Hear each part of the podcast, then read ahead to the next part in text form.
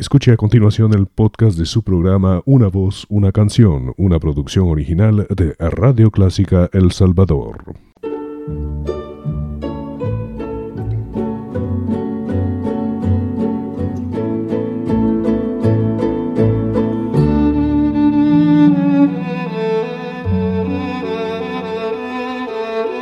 Usted sintoniza Clásica 103.3.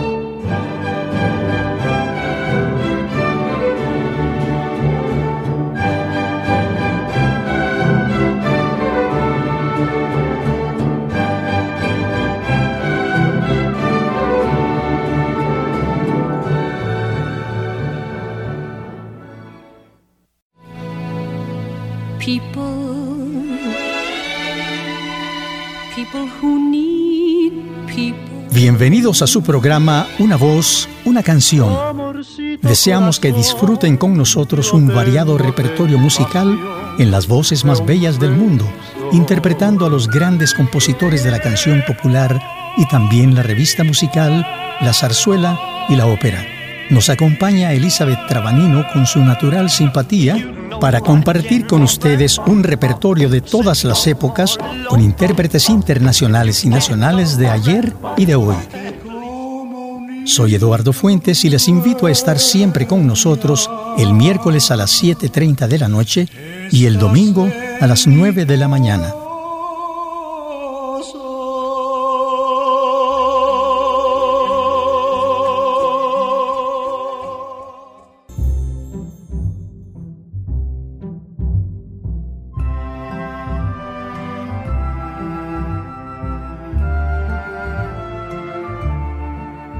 Bienvenidos amigos.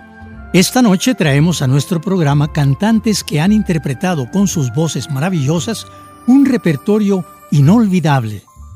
Cuando hablamos de voces líricas, recordamos a barítonos, sopranos, tenores, mezzosopranos que se hicieron en la ópera, la zarzuela, la opereta y en los grandes conciertos que se vuelven historia por su importancia universal.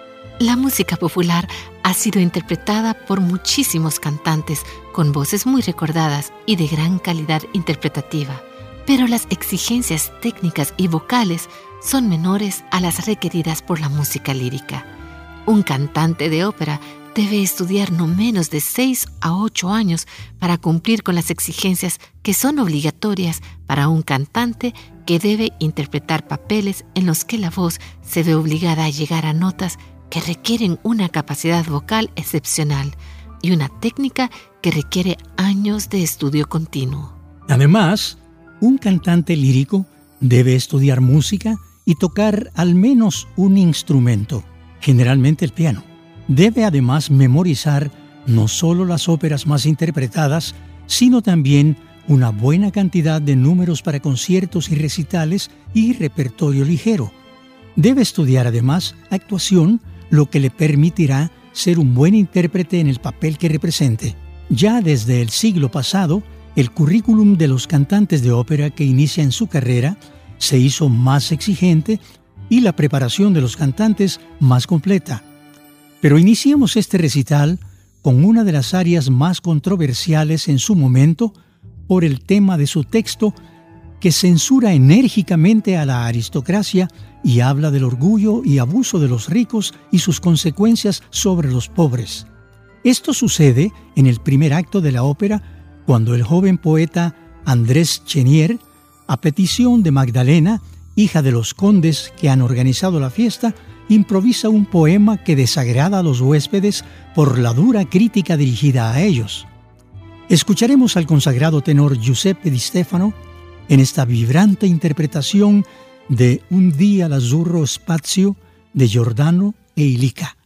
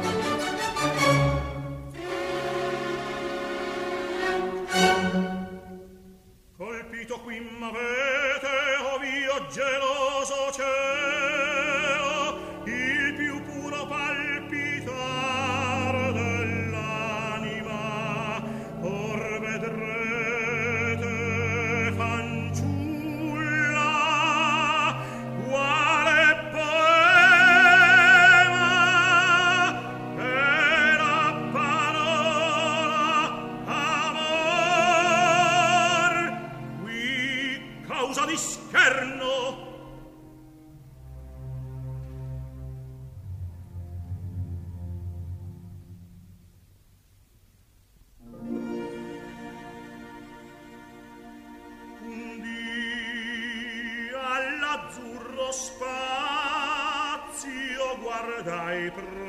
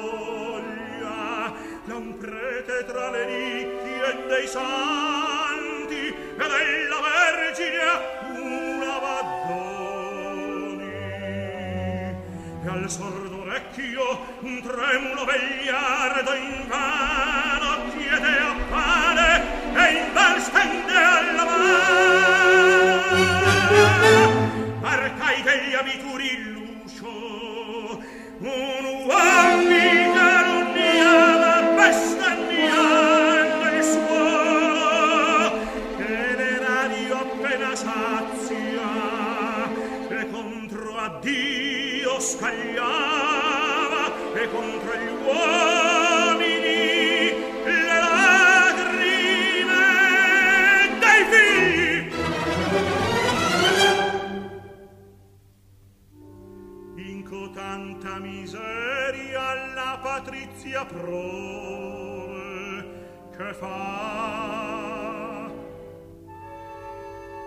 Sull'occhio vostro esprime umanamente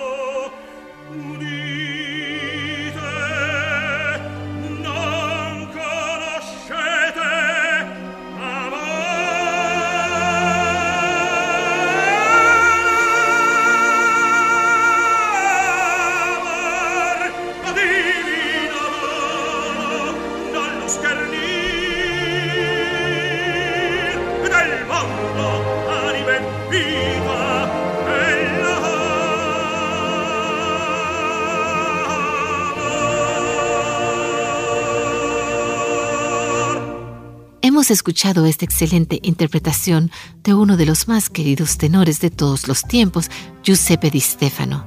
Ahora presentamos a una mezzo-soprano que tuvo una carrera brillante y que interpretó los papeles más conocidos durante un periodo de oro de la ópera. El siglo XX permitió, con los adelantos técnicos de la grabación, que pudiéramos conocer a muchos cantantes líricos que tuvieron aceptación mundial. Sus grabaciones son el mejor legado de aquellos que hicieron historia con sus interpretaciones. En esta ocasión escucharemos a Elena Obraztsova en esta bella aria de Camille Saint-Saëns, Mon cœur ouvre à ta voix, de su ópera Samson et Dalila. Fue grabada en junio de 1977. En el segundo acto, cuando las sombras de la noche envuelven con su manto el valle de Sorek, donde se encuentra Dalila esperando a Samson, llega éste impelido por una irresistible tentación por encima de toda conciencia a buscarla y ella pone en juego todos sus encantos fingiendo arder en fervorosa pasión cuando en realidad quiere saber los planes contra los filisteos. Samson, sacando fuerzas de flaqueza, se niega a revelar lo que ella le pide y ella lo entrega a sus enemigos.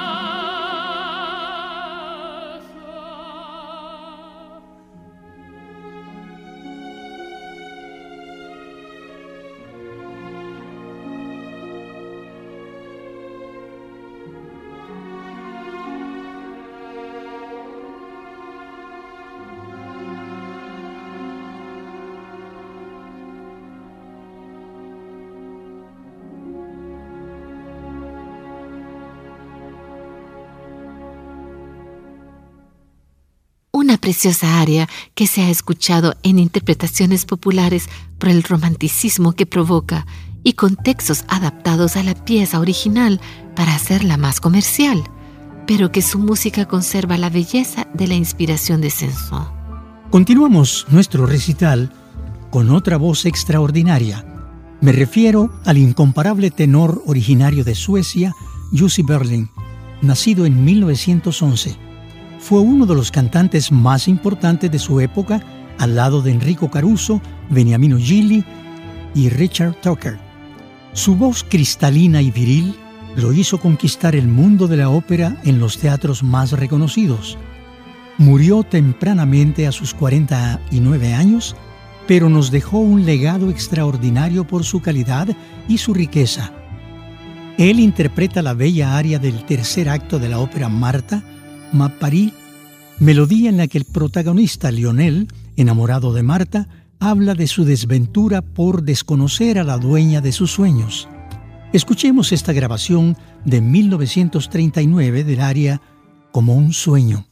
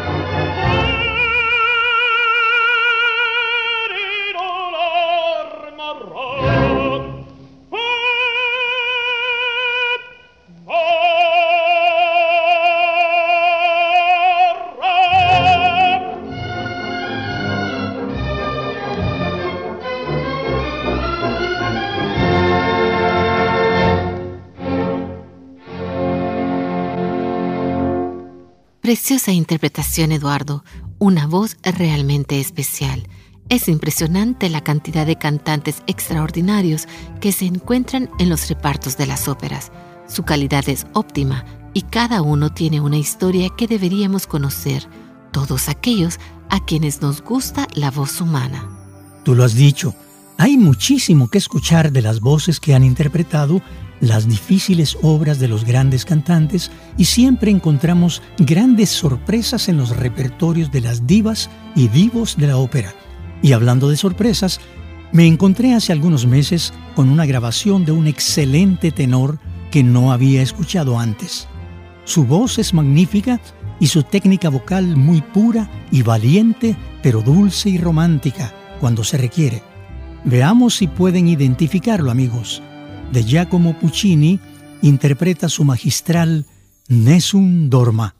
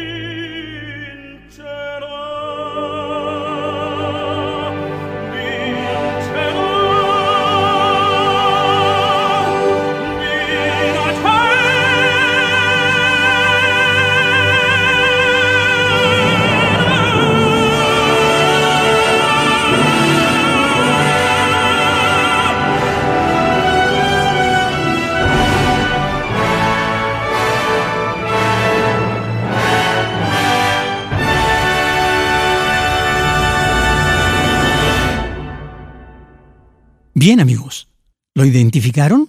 ¿No? Bien, se trata del tenor Dainyu Qian, originario de China. Fue grabado en 2004, es decir, es un joven tenor. Hay muchos talentos que deberíamos conocer y este es uno de los más brillantes.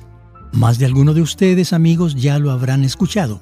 Cada uno tenemos nuestras preferencias en cuanto a los cantantes predilectos se vuelve interesante en las reuniones de amantes del canto lírico las comparaciones entre uno y otro de los preferidos de cada uno de cada uno, pues no es fácil ponernos de acuerdo cuando todos tienen excelentes características. En general, todas son voces con características diferentes, pero cada una tiene su timbre, su color, su volumen y las interpretaciones son variadas y con un carácter que contribuye a la impresión que produce en el oyente. Es cierto, Eduardo. Tú puedes escuchar la misma área en las voces de diferentes cantantes y no hay una igual a la otra. De ahí que cada presentación de la misma obra sea diferente y motivante para el amante de la música lírica.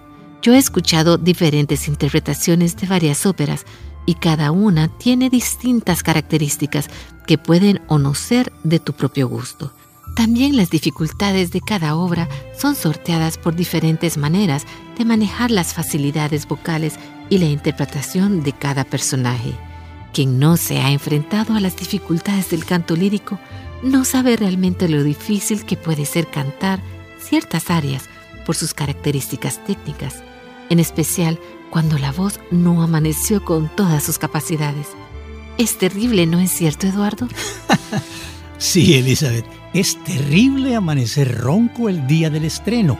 Caray, es espantoso. Pasar el día entero pensando cómo podrás enfrentar al público si tu voz no está en su mejor forma. He tenido muchas ocasiones en que me ha sucedido eso y no lo deseo ni recordar. Vamos a terminar nuestro programa con la voz maravillosa de Mario Lanza interpretando el adiós a la madre de la ópera Caballería Rusticana cuando Turidu se despide de su mamá pues tendrá un duelo con el marido de su amante y le pide perdón por sus errores sabiendo que no volverá a verla. Un aria impresionante y de gran verismo en la voz y sentimiento de Mario Lanza. Mamma!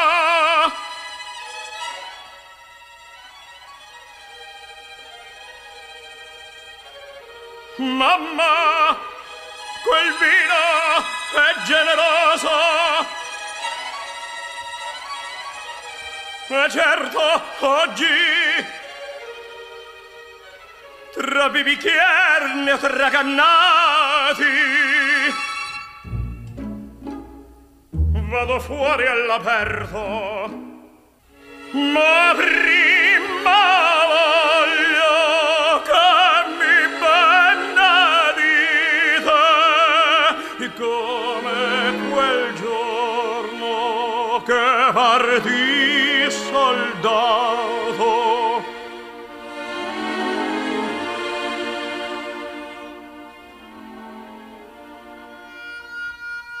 E poi, mamma, sentite, sia lanterna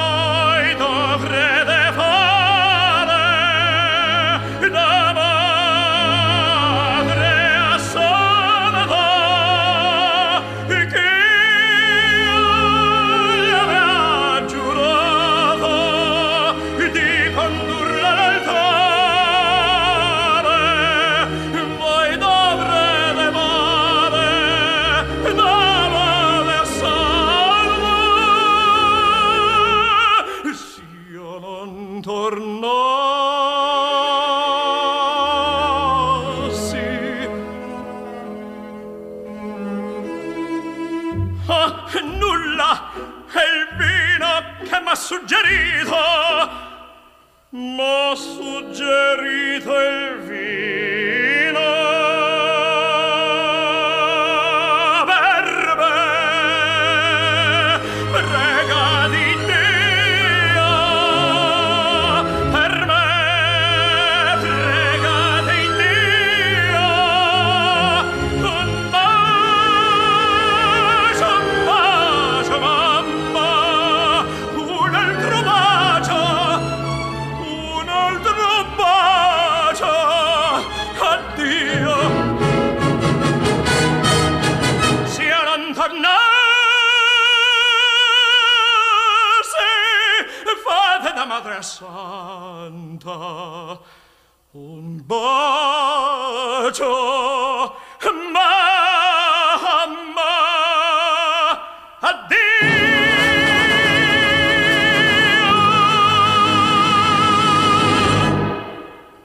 Gracias a todos los radioescuchas de Radio Clásica y de este programa Una voz, una canción. Hasta el próximo programa, un saludo de Elizabeth Trabanino. y Eduardo Fuentes.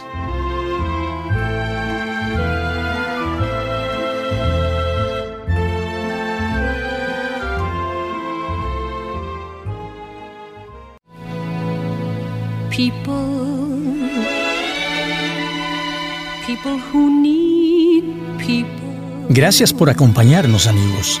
Ha sido muy grata su compañía en nuestro programa Una voz, una canción. Estuvimos con ustedes Elizabeth Trabanino y Eduardo Fuentes y les invitamos a nuestro próximo programa en Radio Clásica los días miércoles 7.30 de la noche y domingo 9 de la mañana. Ahí escucharemos las mejores voces y las más bellas canciones del mundo musical. Hasta pronto. Bebí en las fuentes del placer hasta llegar a comprender.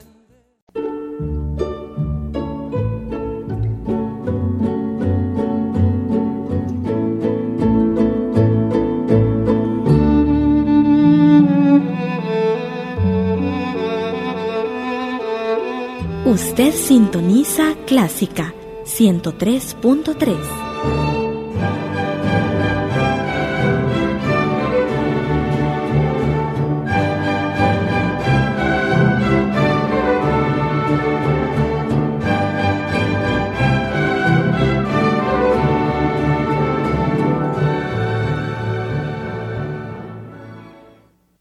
Radio Clásica El Salvador presentó el podcast de su programa Una voz, una canción. Encuentre este y muchos más en www.radioclásica.com.sb.